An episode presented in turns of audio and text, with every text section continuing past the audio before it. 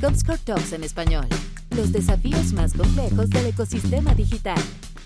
Hola, ¿qué tal? Bienvenidos a todos a un nuevo episodio de Comscore Talks en español, los desafíos más complejos de la industria digital. Mi nombre es Rodrigo Cerón, soy Global Marketing Director en Comscore y pues en este nuevo capítulo hablaremos con Adrián Varela, director de marketing de Alpura y teníamos un rato por ahí queriendo platicar con él, así que muchas gracias por acompañarnos hoy, Adrián.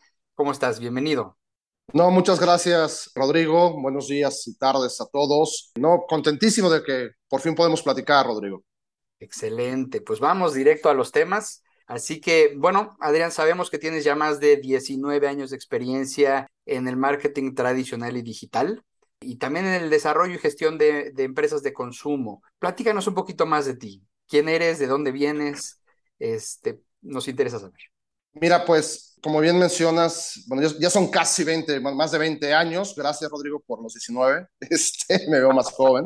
Este, no, mira, yo me he dedicado a, a marketing y a business development toda mi carrera. Yo empecé en Procter, después de una temporada ahí estuve en otras compañías como Sabritas, Mars, Mission Foods, Pizza Hut, Hershey's, y he tenido la oportunidad de, de, trabajar no nada más en México, sino en Estados Unidos. Estuve un rato en Europa, también estuve ahí casi dos años en China, con diferentes compañías. Entonces, la verdad, lo que me apasiona es precisamente esto que hacemos, ¿no? De, de realmente cómo podemos ayudar a, a, las compañías y al consumidor a transformarse y a, y a estar, este, obviamente, siempre a la vanguardia, ¿no? Eh, junto con ellos. Muchas gracias, Isabel. Muy interesante. Y ahora que mencionas eso, quisiera decir que tú estás basado en la Ciudad de México y ahora con estas experiencias que tú me comentas, ¿cuáles diferencias ves tú importantes en la cultura laboral latinoamericana versus asiática y americana? ¿Cuál sería tu opinión al respecto? Mira, es curioso, y déjame empezar por la asiática, somos muy parecidos. O sea, los latinos y los asiáticos, yo tuve la oportunidad de estar allá en China y también veía la parte de, de, Hong Kong, de Singapur, y la forma de hacer negocios es muy similar. Culturalmente, de hecho, hasta el mismo consumidor, si te pones a pensar, tenemos una, una formación cultural, un background cultural muy similar. Somos compañías con fuertes raíces tradicionales, con una gran cultura antes de, digamos, de la globalización. También, por otro lado, por lo menos en, China y, y, un tiempo Singapur, pero sobre todo China, pues con su Big Brother, que era la Unión Soviética, nosotros acá con los americanos. Entonces, realmente culturalmente no es tan distinto como uno podría creer con una sociedad con base a la familia, gran respeto hacia las tradiciones, hacia la gente mayor. Entonces, y en el negocio con los retailers, la forma de hacer negocios también muy similar a la latinoamericana muy diferente a los países sajones, ¿no? A, a Australia, en Europa tuve la oportunidad de estar en, en, la parte de UK principalmente, un ratito en Western Europe, en Eastern Europe, pero principalmente, y con los americanos, te puedo decir que hay un mayor grado de sofisticación. Eso sí, las herramientas que tienes a tu disposición en este tipo de países y las herramientas que tienen los retailers y el consumidor, la información y el nivel de educación que tiene el consumidor promedio versus nosotros los países latinoamericanos, hace que el reto sea un poco distinto. Y la otra gran diferencia que te puedo decir, generalizando realmente, es que culturas como la asiática o la latina somos mucho más emocionales, somos mucho más gente de marcas, de hecho. Nos revea mucho más la parte emotiva, el tema de qué me comunica la marca a nivel emocional, mientras que en la cultura sajona o en los países tradicionalmente sajones son más racionales, más funcionales. Entonces, es, esos fine tunings a la hora de construir una marca o desarrollar un negocio allá son sumamente importantes, ¿no? Porque te imaginarás, y te cuento una experiencia que me pasó en UK. Cuando llego allá, estábamos a punto de lanzar una, línea de innovación y con el cliente de, de Asda, Walmart allá, no conseguía el equipo de ventas la cita ¿no? con el comprador y el subdirector, bueno, equivalente a un subdirector allá. Y cuando se enteró que había un nuevo director de marketing que era mexicano, nos dio la cita solamente porque no había conocido un mexicano en toda su vida. Mira, qué interesante. Entonces fue, es, es curioso porque cuando ya empiezas a romper esos patrones culturales, Obviamente yo creo que esto ha evolucionado. Este, cada vez somos más una aldea global, cada vez los drivers llegan a ser este, similares, pero encontrar los passion points y la relevancia cultural local del país o del segmento, del target, hoy en día es más importante que nunca, ¿no? O sea, cuando yo inicié la, eh, mi carrera, eh, funcionaba un poco de que uno, las marcas son los que llevábamos como la innovación cultural, ¿no? O sea, estaban estos este, trend hunters, ¿no? Y te pongo un ejemplo muy trillado tal vez, el mundo del skateboard. Pues vaya, era una subcultura urbana que las marcas descubren y que ellos lo hacen mainstream, ¿no? Las marcas lo hacemos mainstream. Nos apropiamos un poquito culturalmente de esto, ¿no? Y él es el cool, ¿no? O, o en música lo que pasaba con el pop y el RB, ¿no? Este, con la cultura afroamericana. ¿Qué sucede ahora? Que ahora la, la revolución o la innovación cultural es de la gente. Entonces ya las marcas, ya no tenemos ese papel. Antes era, la verdad, mucho más fácil. Ahora realmente la construcción de la cultura o de las innovaciones culturales son creadas por la gente y difundidas por la gente, ¿no? O sea, y tú lo sabes mejor que yo con toda la parte digital, este, en la parte de comunicación digital y todo, es, se vuelven esto, me, encanta el concepto de crowd cultures, ¿no? O sea, se vuelven realmente across targets, across países, across niveles socioeconómicos, y realmente las pasiones es lo que mueve. Y, y, es lo que te puedo decir, por ejemplo, en, en Alpura, este, entrar un poquito en tema, es lo que hacemos, es, es buscar realmente esas pasiones que mueven a las personas. Y la definición del target, obviamente, ya es en base a pasiones, en base a lo que mueve a la gente y, a la relevancia cultural, más allá de la típica segmentación que, que, cuando yo inicié mi carrera me enseñaron en Procter, ¿no? O sea, es esta evolución y donde los medios digitales han, este, sido de gran ayuda, obviamente, para la construcción de, de las marcas, ¿no?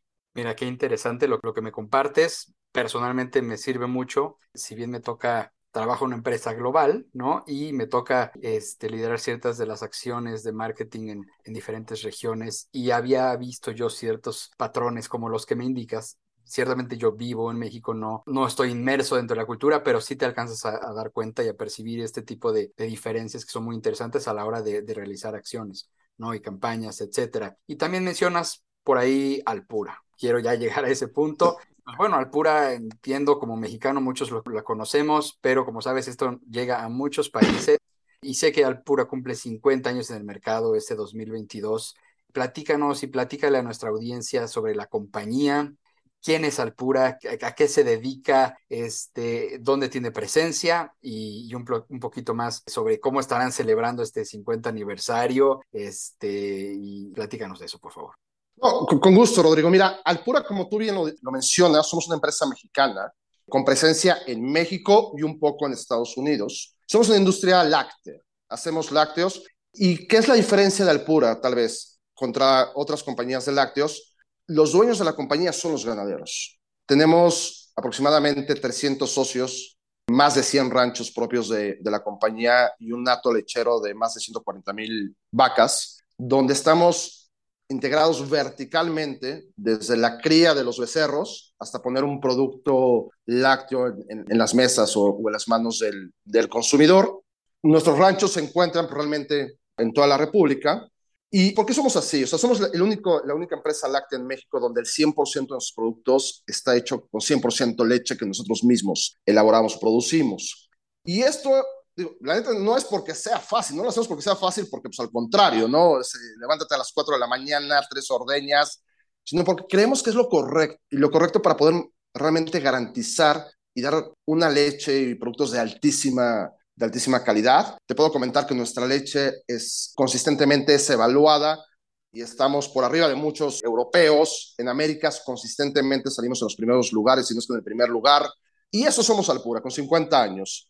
Obviamente es una empresa este, privada, donde te comento que, tenemos estos 300 socios. Y efectivamente, la compañía nace en el 72.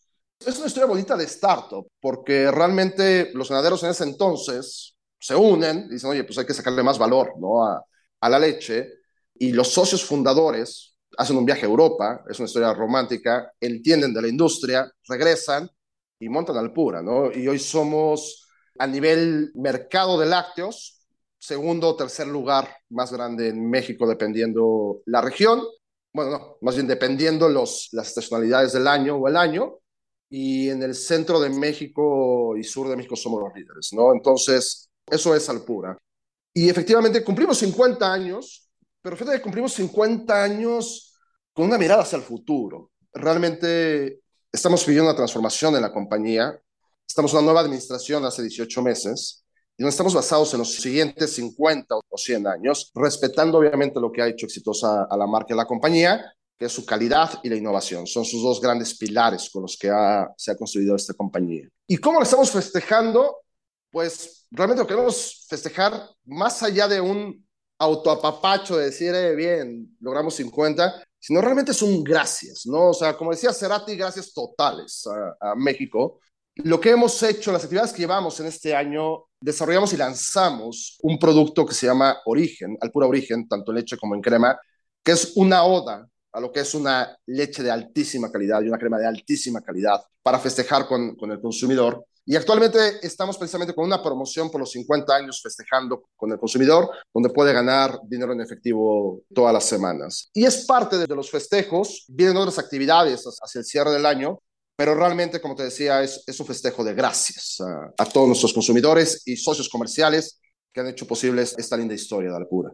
Claro, y es muy interesante Hemos visto que están teniendo una reciente renovación. Te voy a ser muy sincero, yo soy un apasionado de la tecnología y del marketing y, te puedo decir que, bueno, en términos de tecnología, siempre puedes promover un nuevo feature, un nuevo desarrollo tecnológico, siempre algo que está en evolución y yo respeto totalmente el reto que implica mercadear un producto básico como un lácteo, porque crear, tienes que al final crear una historia, tienes que, crear un vínculo con la marca, y es algo que, es una labor titánica, sin duda. Y, por eso me gustaría que me platicaras un poquito sobre esta renovación de la marca, de la imagen, qué hicieron, qué están haciendo, cuál es el, objetivo, este, qué implica cambio de productos. ¿Nos puedes platicar al respecto, Adrián, por favor? Claro, Rodrigo. Mira, efectivamente tenemos una renovación total en la marca.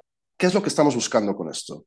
Lo que estamos buscando es precisamente conectar con generaciones más jóvenes a las que tradicionalmente hablaba Alpura. Si bien es una marca, como tú dices, muy conocida en, el mercado mexicano, somos, de acuerdo a Cantar, la cuarta marca de productos de consumo, incluyendo abarrotes, incluyendo, obviamente, alimentos, bebidas, confitería, etcétera, con mayor penetración y frecuencia de compra. Lo que estaba pasando es que estábamos perdiendo esta conexión con el consumidor, con el consumidor más joven. Y obviamente fue a través de mucha investigación con ellos, de cómo veían el mundo lácteo en general, cómo veían este, Alpura. Y lo que nos dijeron, lo voy a resumir en un verbatim de un estudio. Me dijeron, y voy a mencionar una, una, marca este, muy querida y entiendo que, que, conoce, creo que toda nuestra audiencia, que es Kentucky Fried Chicken. Diciendo, señor Alpura, tú eres como el coronel Sanders. Tienes productos increíbles, me caes bien, pero no te invitaría una chela a mi casa. No, o sea, pues está, está Soldi, ¿no? No me voy platicando mucho contigo. ¿Cómo hacen esto realmente? Y como tú bien lo mencionas, en la parte de lo que es sobre todo la leche, es un producto que tiene la comoditización. Y entonces realmente encontrar cuál es el propósito de la marca, cuál es ese propósito superior. Y este propósito nace de lo que hacemos, lo que hacemos y somos, perdón, y lo que encontramos fue pasión. O sea, algo que, que caracteriza al Pura, te comentaba de los ganaderos, necesitas una pasión y una vocación impresionante, ¿no? Y realmente al pura, el propósito superior es poder ayudar al consumidor a conectar con las pasiones, con lo mejor de, la vida. ¿A través de qué? De productos nutritivos, obviamente, que te brindan esa energía, esa fuerza, esa salud para que puedas perseguir tus pasiones. Entonces, con base en esto es que lanzamos la campaña y recordar también al consumidor quién es Alpura. Entonces, nuestra primera campaña, por ejemplo, que fue precisamente el de las vacas, ¿no? Este, esta campaña con todas nuestras vacas con los nombres, que es real. Las vacas, las más de 140 mil vacas tienen nombre en, en, Alpura, para recordarle de dónde venimos. No somos un producto engineer, no, aquí es, aquí es nutrición natural. Y ahora sí que literalmente del rancho a tu mesa. Entonces, con base en estos funcionales y emocionales, es que estamos renovando la marca. Hemos tenido grandísima aceptación por parte del consumidor. Los indicadores de marca ve, se ve que se están este, mejorando significativamente. Y actualmente también ya desdoblando diferentes plataformas con Mundo Deslactosado, que construyendo sobre Mega Brand es pasión sin límites. Es donde no te tienes que preocupar, porque como decimos en el comercial, en la pura deslactosada se te hincha el corazón, ¿no? El estómago, ¿no? Este, y entonces es la renovación que estamos haciendo en términos de posicionamiento y en términos de medios, algo que también al pura se había quedado un poco atrás, es precisamente el mundo digital, ¿no? O sea, los, los touch points, el cómo llegar y el qué decir, y como tú bien sabes, y el poder adecuar la comunicación con el insight en el centro, de acuerdo, dependiendo de la plataforma, dependiendo del journey del consumidor, tanto en on-off, e, era vital. Y para esto renovamos nuestros partners estratégicos de, de, agencias. Y la verdad es que también en ese lado hemos tenido muy buen éxito en esa parte, ¿no? Que ha sido, insisto, fundamental para poder conectar con estas nuevas audiencias. Claro, es, es bien interesante lo que mencionas. Yo recuerdo cuando siendo un niño estudiando la primaria, o sea, para mostrar cómo ha evolucionado esto, ¿no? Literal, mi mamá me mandaba a comprar la leche, estaba una panadería media cuadra, lo tenían como en una cajita ahí, este, y literal a las 11 de la mañana ya no había, ¿no? O sea, era como muy limitado. Ahora el reto que implica la logística, la distribución, este, a lo largo de todos estos años es impresionante, ¿no? Entonces, pues bueno, o sea, no podemos negar que la marca ha logrado mantenerse en el gusto del público por muchos años. Pero ¿cómo se llega a esto? O sea, ¿cuáles son los elementos clave que tú consideras que, que los ha hecho llegar a esta posición? Mira, yo creo que uno, y, y a veces se cometen errores cuando se construye una marca, y más cuando quieres rejuvenecerla o, o, transformarla en ese sentido, es olvidar quién eres. Entonces, lo primero es reconocer quién eres. O sea, y eso es lo que hicimos en Alcura. O sea, realmente reconocer. ¿Y qué somos? Somos lo que te comentaba. Somos nutrición, somos altísima calidad, somos un producto de origen natural. Y es no desconectarte de, lo, de, tu verdadero yo. Y creo que más bien es, es un tema, lo, lo, que evolucionamos es esa esencia, cómo la traduces bajo otra vez las tendencias culturales, necesidades del consumidor, etcétera, en el tono, manera, y sí, obviamente, hay una parte de innovación importante en productos, pero en términos de, de construcción de marca, eso es lo importante, porque a veces, y, y, yo lo he visto en otras industrias o, o, ejemplos, donde de repente una marca se olvida de quién es, se olvida de ese, de ese corazón. Entonces, lo primero que tienes que reconocer es ser fiel a ti mismo, porque hay, en toda construcción de marca, como tú sabes, hay uno apela a valores fundamentales humanos, uno apela a, a seres humanos, a tener una marca es una persona. Y ya que reconoces esa identidad, ser auténtico en tu comunicación, realmente decir la neta, honestamente, y adecuar exactamente los tonos y el cómo lo dices, ¿no? O el what for, ¿no? O sea, antes la palabra nutrición, por ejemplo, yo cuando era chico, era comer en casa, pero era como un given, no era, y obviamente era importante para mi mamá que yo estuviera bien nutrido, ¿no? Ahora nutrición para una mamá joven, ¿no? Una mamá de 30 años, a lo mejor sigue siendo muy relevante, pero ya significa otra cosa, pero sigue siendo nutrición, sigue siendo la esencia. Entonces, eso es lo primero este, que tienes que hacer. Y en la segunda parte, precisamente, ir evolucionando junto con el consumidor en entenderlo, en este sentido, y entender dónde debes de dar los, mensajes, ¿no? Entonces, es eso, ¿no? O sea, Rodrigo, tú, por ejemplo, estoy seguro que tienes tu esencia y, y todos los que están escuchando bien, no tienen su esencia como persona, que a lo mejor desde que tenían 15, 18 años está muy bien definida. Y a lo mejor antes, te voy a dar mi ejemplo, yo antes tenía el cabello largo, yo soy bajista, soy súper rockero, no, hoy me he visto ya de camisa, pantalón de vestir, lo que sea, pero mi esencia sigue siendo la misma, soy, soy un rockero, me, me gusta challengear el status quo. Y es, es lo mismo con las, con las marcas, pero sobre todo ser fiel, ser fiel a lo que el consumidor te ha valorado tantos años y la magia que tenemos que hacer los, los equipos de marketing en esta construcción es cómo traducimos esa esencia y adecuamos la comunicación de esa esencia bajo el entorno actual, ¿no? Claro, y lo mencionabas, o sea, por un lado tienes que respetar justamente a quien ha sido tu cliente fiel por muchos años, ¿no? Y, y, de seguir, de no perderlo, pero por otro lado también de conquistar nueva gente.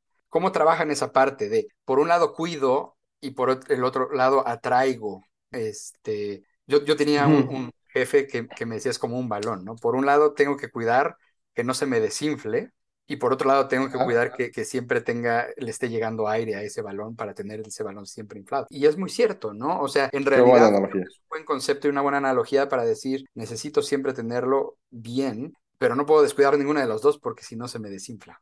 Total, mira, era lo que te decía, y, y me refiero a la esencia es el balón, eres un balón, ¿no? Este, en ese sentido.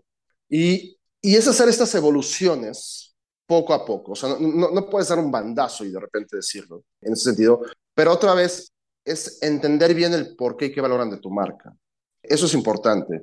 Dos, la verdad es que cuando llega, hay, hay y, y más este tipo de industrias, donde somos alimentos y alimentos all family, donde honestamente hay que hacer apuestas y hay que tomar decisiones rudas. Entonces, yo te puedo decir, oye, nuestra nueva campaña de deslactosado, totalmente para jóvenes, música rockera, ¿no? Este, ahí cada uno va metiendo ahí parte de su DNA en las marcas. Vaya, pero sigo, les sigo hablando de, de, estoy dando los mismos valores que, que, tiene la marca, donde una persona de 45, 50 años tal vez no tenga el engagement, pero es consistente con lo que ha oído. Se me explicó que está hablando de calidad, ¿no? O sea, no, no entiendo bien este, este rollo moderno, pero está haciendo lo mismo. Entonces, es preocuparte más bien por no alienate. Creo que uno de los errores que a veces también se cometen en marcas, y más en marcas de este estilo que son All Family o con tanta tradición, es que no, es que somos una marca para todos. Perdón, pero no. Eso no existe. Entonces, sí tienes que tener tus, tienes que tomar tus choices. Sí, obviamente, cuidar que no se te desinfle como tú dices, pero creo que hoy, más que nunca, cada vez hay mayor interconexión entre generaciones. O sea, somos más distintos, pero más interacción. Entonces, el tema de, este, de aceptar las diferencias, de que hay gente que, que ve el mundo diferente, vive la vida diferente, creo que cada vez hay mayor apertura aún en las generaciones grandes. Eso nos da más maniobra de juego, honestamente. Pero, pero es básicamente eso, hay que hacer choices, ¿no? Este, y otra vez, no puedes tampoco hacer mensajes demasiado agresivos donde sí puedas llegar a ofender a, a, tu consumidor actual, pero mientras te mantengas en la esencia, creo que, que estás, estás bien. Es como Batman o los superhéroes, ¿no? Tú ves el Batman de los 70 de Adam West, ¿no? Y ves al Batman de hoy. Pues sí, todo el mundo reconoce que es Batman. Nada que ver, pero uno un poquito más oscuro, pero sigue siendo el que no tiene poderes y el que eh, resuelve el crimen, ¿no? Y, y, el Batman de hoy, un señor de 50, 60 años lo ve en la televisión y dice, oh, pues sí, es Batman. Me lo cambiaron un poquito el disfraz, me lo cambiaron, pero es Batman. Sé su historia, sé, es, es lo mismo, ¿no? Es lo mismo. Entonces, este, pues a lo mejor un poquito menos panzón, ¿no? Que Adam West, pero, pero es Batman. Entonces, es, esa es la magia, pero al final del día, y, y, es algo que también es importante, yo te puedo decir que la segunda inversión más grande que hago en, en marketing aquí en Alpura es en conocer al consumidor del shop. Necesitamos conocerlo. Y la otra, y hoy creo que también el mundo, la parte digital nos ofrece muchísimas herramientas para conocerlo, para hacer tests, para hacer tantas cosas que yo, yo cuando inicié mi carrera obviamente ni pensarlo, y eso es tema, porque luego a veces queremos filtrar la opinión del consumidor y, y hay, que ser, hay que ser honestos. O sea, tenemos que ser honestos y, y, una forma de hacerlo, te digo lo que yo he hecho en los últimos años en las diferentes compañías, tengo una persona que es la cabeza precisamente de Consumer Insights, pero donde ella es la voz del consumidor, donde su opinión vale, donde no hay jerarquías, donde, a ver, maestra, o sea, tú eres el filtro de absolutamente todo y está con esa encomienda, ¿no? O sea, sin filtros. Y, y creo que esa es la otra que, que debemos de, de, aprender, y si no aprender, súper desarrollar, porque a veces, y la verdad, a veces las marcas se vuelven un poquito soberbias, ¿no? Que dicen, no, yo, yo, llevo 50 años en esto, yo sé cómo hacerlo, yo... No, o sea, creo que la, la soberbia es el peor enemigo para esto, ¿no? Sí, totalmente de acuerdo. Y ya mencionaste un par de veces el tema de digital me gustaría profundizar un poco en ese tema, como sabes, es, es, nuestro core. ¿Y cómo llevas un producto que sale del rancho a las pantallas de un smartphone para hacerlo como atractivo? ¿Para ustedes digital es un canal o es parte de una estrategia? ¿Cuál es tu visión sobre digital? Mira, la visión es que es una estrategia. O sea, yo te puedo decir que en términos de proceso, por ejemplo, un proceso tradicional a veces cuando yo te hablo de, de, de la parte de, de INO, tal vez de, del tema de desarrollo de productos en específico, pero supongamos que ya tenemos el producto. El, el proceso tradicional te dice, oye, mira, voy con tu, vas con tu head agency, llenas un brief, le dices, oye, mira, esto se trata, este es el target, regresa con un big idea, un hero, a lo mejor un video hero, y tan tan, y de ahí, ah, dices, ok, sí, check, y de repente vas con tu persona digital o tu agencia de medios o, o como está la estructura. Oye, mira, este es el hero, aquí está la campaña, este es el big idea, y ahora, ¿no? Yo lo que he descubierto que es sumamente poderoso es hacer colaborar con el equipo creativo de tu head agency, tener sentados en la misma mesa, si tienes expertos digitales internos a tus expertos digitales, si tienes una agencia digital sentados ahí, si tienes una agencia de medios que te maneja la parte digital, también sentados ahí, y entre todos construyen. Eso no sabes cómo me ha funcionado a mí. Porque lo que pasa es que hay, por un lado, cross-polinización cruzada, por otro, desde el principio, desde que está gestando la idea de cómo llevas un producto, bajo qué posicionamiento o todo, tienes a las personas expertas en cómo se hablan en los canales, qué es lo que puede hacer, entienden el target, y entonces se vuelve mucho más rico. Entonces tú cuando, yo te puedo decir que cuando me presentan las agencias, están todos sentados al mismo tiempo y me presentan como equipo. Señor, para este nuevo producto o para esta nueva campaña, esta es la vieja idea, porque así, porque vemos otra vez passion points en el mundo digital, crowd cultures que, que definimos. Y entonces, eso es lo que te potencializa muchísimo. ¿Y por qué? Porque aparte, vaya, tienes a un creativo, le dices, oye, ¿qué es lo correcto? Aparte, no voy a agarrar tu hero piece y la voy a replicar, que todavía es válido para ciertos canales, yo diría. Pero le dices, no, y aparte, brother, hay un tema de influencers o hay un tema de TikTok y, se vuelven locos. Y cuando después al insight y, y, te traen unas cosas espectaculares. Eso es lo que yo te diría. O sea, es, es realmente digital no es un canal de comunicación, es parte de tu estrategia desde el principio. Y eso la verdad es lo que nos ha dado muchísimo resultado. Desde, el brief de un gerente de marca se entrega al mismo tiempo a las tres agencias, se pule con las tres agencias al mismo tiempo, en mi caso, y regresa a las tres agencias como equipo a presentar un, un plan, ¿no? O una estrategia, realmente no le llamamos plan, una, una estrategia de conquista al consumidor. Y obviamente, pues ya y hacerte de buenos partners es lo importante también, ¿no? Obviamente. Sí, sin duda. O sea, yo creo que esa idea de tener todos en la misma mesa también te permite cruzar ideas, ¿no? En ese momento se rebota, esto queremos hacer y el otro no, pero es que desde esta perspectiva no es tan posible por esto, ¿no? Y entonces es hasta más ágil, creo yo, la, la operación. Mucho, de, mucho. Y por ejemplo, está de moda el tema de influencers en digital, ya lo mencionaste. Ustedes están sumándose con influenciadores, tienen una estrategia al respecto. Cuéntanos un poquito sí. sobre el tema. Sí, en la parte de influencers, a través de nuestra agencia de medios que es Effective, tenemos, digamos, no quiero decir un equipo, pero sí expertos, especialistas en este, tanto dentro de la agencia como fuera de la agencia. Y realmente con los influencers, como tú dices, están como de, se pusieron como de moda, si lo quieres ver así, es tener los objetivos bien claros. Número uno, o sea, realmente para qué los quieres, ¿no? A mí me ha tocado, no en Alpura, en, en otras vidas, que te llegan y dicen, no, no, es que es para un reach extended. No, no, no, o sea, guay, ¿por qué? No. Entonces, ese es el número, número uno, realmente entender qué, qué es lo que estás buscando con, con los influencers.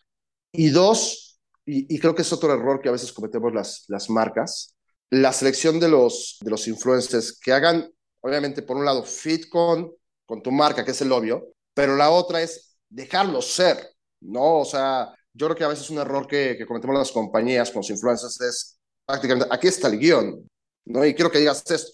No, brother, no lo contrates, sal tú o paga una pauta, ¿se explicó? Entonces realmente es, ese es el otro tema que hay que dar libertad creativa al influencer, dejarlo usar su tono y manera, que realmente sea él. Y, y he, he, visto marcas, yo tuve una experiencia, yo la aprendí a la mala, honestamente, en esto, pues donde sí, realmente teníamos un, un pool de dos, tres influencers donde en esta compañía, procesos muy estrictos, pues no, no teníamos mucho margen de maniobra con global este, y terminó siendo pues algo no, no lindo, no, no, natural, vaya. Entonces, pero sí, sí los usamos, pero otra vez es, es, muy importante para qué los quieres, porque eso te va a definir también el tipo de influencia, si es regional, si es nacional, si es global, los tópicos y pues toda la parte de personalidad, obviamente, ¿no? Claro, mira, ahora justo quería preguntarte sobre publicidad y estaba planteando en mi mente cómo hacerte la pregunta y recordé que mi prima, cuando era niña, hizo un comercial para el Pura. Creo que era cuando lanzaron el Pura algo así. Entonces ahora me llegó como ese flashback de, con la imagen de, de ella chiquita así mostrando su, su, cuadrito de leche. Y bueno, o sea, es justamente porque ha evolucionado mucho también la parte de publicidad, ¿no? O sea, antes todo era televisión abierta. Este, o televisión, ¿no? En general, no necesariamente después, seguramente televisión de paga, etcétera. Ahora hay muchos canales, muchos formatos también. Pero, ¿cuál es tu relación con, con los medios? ¿Utilizan medios para hacer publicidad? ¿Utilizan únicamente redes sociales o marketplaces? ¿No? Ya sabemos que ya hay marketplaces tipo Amazon, eh, este, Mercado Libre, que ya te dan la oportunidad de, tiene una división publicitaria. Este, ¿Qué le conviene más a una marca? O, o, es un mix también, como el famoso mix de medios, ¿no? Mira, yo creo que depende del reto que tengas como marca y la posición que tengas como, como marca, ¿no? En Alpura utilizamos 360 literal, utilizamos televisión abierta, televisión de paga, exteriores, diferentes canales de, de digital. Utilizamos también, este, estamos empezando a utilizar, realmente no utilizamos antes, marketplaces, ¿no? ¿Y por qué? Porque también el, por el tipo de categoría y tipo de marca que somos, sí necesitamos un balance, es, es definitivo, ¿no? En ese sentido. Pero lo que te puedo decir es que otra vez vas viendo los objetivos. Para construir una marca, imaginemos que estás lanzando una nueva marca, ¿necesitas hacer las inversiones millonarias? No, no, ya no. Antes sí, ya no. Ahora lo que, lo que te puedo decir es que casi todo en México, te hablo de las diferentes herramientas que tienes en los diferentes países. En México creo que estamos como a la mitad en ese sentido. pero al final del día muchísimas cosas son medibles, muchísimas cosas. Entonces, en este mix de medios otra vez es qué objetivo es y definir hiper bien, hiper, hiper bien, que es donde créeme que cuando se construye un brief de las cosas que más challengeo yo a los equipos es en la definición del target. ¿A quién le quieres hablar? Y es una composición de muchas dimensiones. Y hablábamos de la relevancia cultural y de los crowd cultures y de todo esto, porque eso es lo que te va a definir precisamente también cuál es el tipo de campaña que necesitas y qué medios necesitas. No es lo mismo si tú defines un crowd culture de video games o de e-games o algo, independientemente de la edad y todo, va a ser muy diferente tu campaña, totalmente distinta. Así decir eso, sabes que voy a la ama de casa tradicional, ¿no? O sea, entonces yo creo que es de ahí parte todo, o sea, si algo yo he aprendido en la experiencia de desarrollar X campañas, X campañas, no sé cuántas, es eso, siempre, siempre challengea el target y el objetivo. Son, son las dos cosas más importantes. Pero sí, efectivamente, lo que sí te puedo decir es que en Alpura hemos, los mixes de medios obviamente han evolucionado. Entonces, ¿en qué invertimos y en cómo invertimos? Ha ido evolucionando, pero otra vez depende muchísimo de el específico que queramos de, de productos. Hay productos de innovación, por ejemplo, muy bien definido el target, donde es 100% digital y punto de venta. Y hay productos o campañas umbrella que nosotros llamamos como Mundo Deslactosado, Mega Brand de Alpura, donde sí nos vamos a full medios. Entonces, digamos que tenemos de todo. Claro. ¿Y qué tan importante es para ti y para tu equipo la medición? Cada que haces, o sea, leo, leo en ti que, que es importante, ¿no? Este, pero platícame tu visión. Mira, no te lo había mencionado, pero yo soy ingeniero. Yo llegué al mundo del marketing por azares del, del destino cuando estaba estudiando, ¿no? Entonces, soy un fanático de los números, pero es hiper importante. O sea, insisto, no en todos los medios tenemos las métricas, desafortunadamente. Este, han ido medio evolucionando, pero aún así, yo creo que algunas comparadas con otros países no hemos quedado muy atrás. Pero hay también muchísimos medios donde metemos buena plata, como en el caso digital, que absolutamente todo es medible. Y no nada más la y, y, algo que te lo permite también, la medición, pero no la medición post-mortem. O sea, es la medición online, o sea, en vivo. O sea, realmente hacer cortes y cortes, cómo voy, cómo voy, cómo voy, cómo voy, e ir ajustando, optimizando, todo. O sea, para mí eso es básico, vaya, es parte de los objetivos de mi equipo cuando desarrollan sus campañas, porque realmente te da dos cosas. Uno, sí, obviamente la eficiencia de tu presupuesto, y otra que es igual o hasta más importante es aprender para evolucionar. Entonces, ¿qué hacemos nosotros? O te digo un poquito la estrategia que hacemos, no en todas las campañas, pero sí hay ciertas campañas donde decimos, bueno, esta es la campaña core, empezamos muchas con A-B testing, mucho, mucho empezamos con A-B testing, sobre todo marcas pequeñas que no tienen el gran budget, donde con mayor razón tienes que ser súper efectivo y eficiente. Pero también para algunas campañas reservamos una lana que le llamamos el sombrero de Alicia en el País de las Maravillas, es para hacer locuras, porque tenemos que aprender. Y es parte pues, del DNA, honestamente, que yo tengo, que François, mi, mi jefe, el director general, tiene también. Entonces, realmente, oye, pues vamos a intentar esto. Nunca se ha hecho esto en la industria. O llegó X plataforma y nos propone esta loquera. Well, let's do it. Algunas salen, otras no. Pero esa es la otra parte. Que, y, eso también precisamente. ¿Y por qué aprendes? Porque mides. No es de, hicimos algo disruptivo, diferente. ¿Cómo nos fue? ¿Quién sabe? Pero pues estuvo cool, ¿no? No, aquí, aquí realmente es, es con ese objetivo. Entonces, pero otra vez, la medición es súper importante, pero tienes que definir muy bien tus objetivos y KPIs. Que a veces los damos for granted o a veces es formulita, ¿no? Dices, ah, una campaña de este estilo, bla, bla, bla. Entonces, no, no, no. O sea, realmente es hacerte los aliados correctos con el conocimiento y sí presionar y cuestionar, más que nada, más que presionar, cuestionar en esa parte.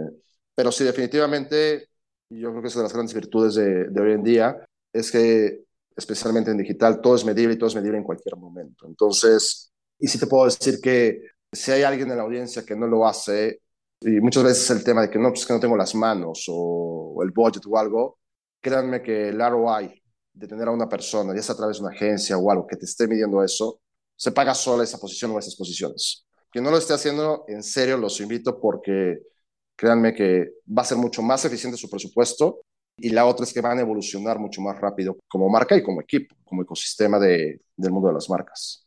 Sí, claro, es, puede ser la diferencia entre desperdiciar la inversión o aprovecharla. Este, Totalmente, señor. Medir desde la, cuando está uno haciendo la planeación, que vamos al target correcto, hacer, como dices tú, un pretest, ¿no? Saber que lo que estoy haciendo va a funcionar. Hacerlo durante el vuelo, ¿no? Como le dicen, porque también, ¿no? Como ya salió y pues bueno, ya salió, si no hay que ver si está funcionando, pues se puede ajustar, ¿no? O sea, ese modelo de, de Lean Startup, ¿no? Que ya se está adaptando a diferentes disciplinas, este, y después el postmortem, que como dices es fundamental. Este, pero bueno, bien interesante todo este tema y por eso quiero preguntarte, ya se acerca el cierre de, de este episodio, me gustaría preguntarte, ¿cómo haces tú? Digo, sabemos que es un, es un mundo que evoluciona muy rápido, se mueve muy rápido. Este, ¿Cómo te mantienes al día? ¿Qué haces tú para estar capacitado, conocer sobre las novedades y no perder oportunidades en ese sentido? Mira, son dos cosas. Una, me aseguro que mi equipo le dedique tiempo a eso, porque al final del día ellos son los dueños del, del, del negocio, soy un coach. Entonces, en ese tema, junto con partners que tengan capacitaciones continuas, eso es sumamente importante porque, dos, hacerte muy buenos partners, porque pues tú no eres, no vas a ser especialista, ¿no? En, en una posición de CMO, que realmente sean especialistas. Y lo que yo hago es que con, con las agencias, tenemos obviamente la típica revisión mensual, que todo el mundo hace. Por ahí tenemos un hueco de What's Hot and New. Y son bullets, y son cosas. Entonces, simplemente no, no es que lleguen a presentar la nueva tecnología, la nueva herramienta, la nueva plataforma, dicen What's Hot and New, tres bullets, creemos que son los más relevantes para la marca, para lo que tenemos, pum, pum, pum, pum. Y hay algunos, la verdad es que ya es un tema, ya sé que existe y entiendo a nivel general qué es, y algunos pues ya por, por este, curiosidad intelectual, pues sí, ya uno se puede investigar o le dice a la agencia, oye, mándame un paper, ¿no? O, o dónde puedo conseguir un par de papers de esto en particular. Pero realmente es eso, entonces es tres bullets, es un slide con el que cerramos de What's Hot and New, y entonces como para abrir el, apetito, y eso lo, lo, que nos permite precisamente es eso, lo que tú estás diciendo, ¿no? De una forma, por proceso, tener, y créeme que nos toma cinco minutos ese slide, pero es la semilla, es el detonador precisamente para, para hacerlo, a, pues, hacerlo grande, en dado caso, si es algo que, que nos interesa, ¿no? ¿Y cuál es el proyecto en los próximos 12 meses que más te emociona? Puede ser desde la parte de Ay. y personalmente, ¿no? O sea, hay quien nos contestan ambas. Este, ¿Qué tienes en mente los próximos 12 meses? ¿Qué es lo que más te emociona? Híjole, mira, yo creo que estamos una, en un proceso de transformación full a, en Alpura. Para que te des una idea de, del tamaño de transformación que estamos haciendo, liderado por François, todo el board directivo somos nuevos, o sea, tenemos año y medio. ¿no?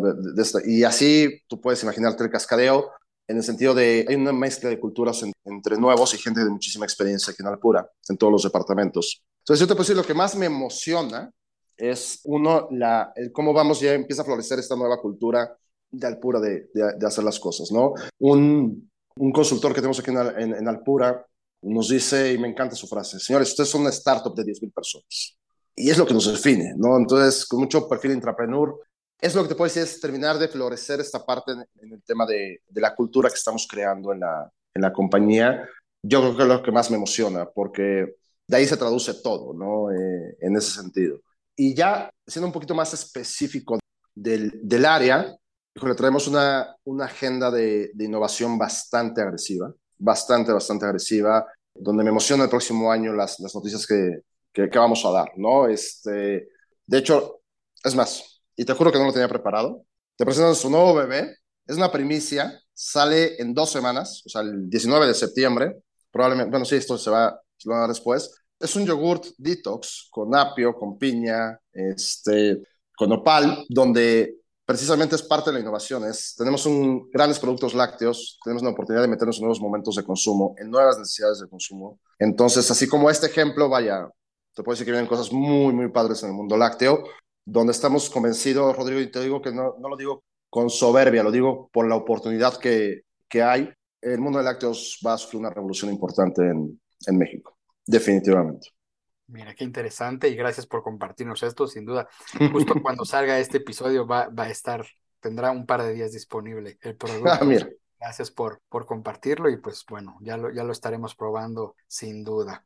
Pues bueno, en, realidad este, hemos terminado con las preguntas. Muchas gracias por, por tu tiempo el día de hoy. Para nosotros fue muy importante todo lo que nos compartiste. Créeme que estas experiencias son relevantes en toda la región. Así que, pues, no sé si quieras terminar con algún comentario final y decirnos cuáles son tus grupos musicales favoritos. Seguramente vas a tener muchos en la audiencia que coincidan contigo. Mira, mis grupos favoritos, Ahora es que el más favorito de todos es Led Zeppelin. Es, para mí así los, los dioses del, rock.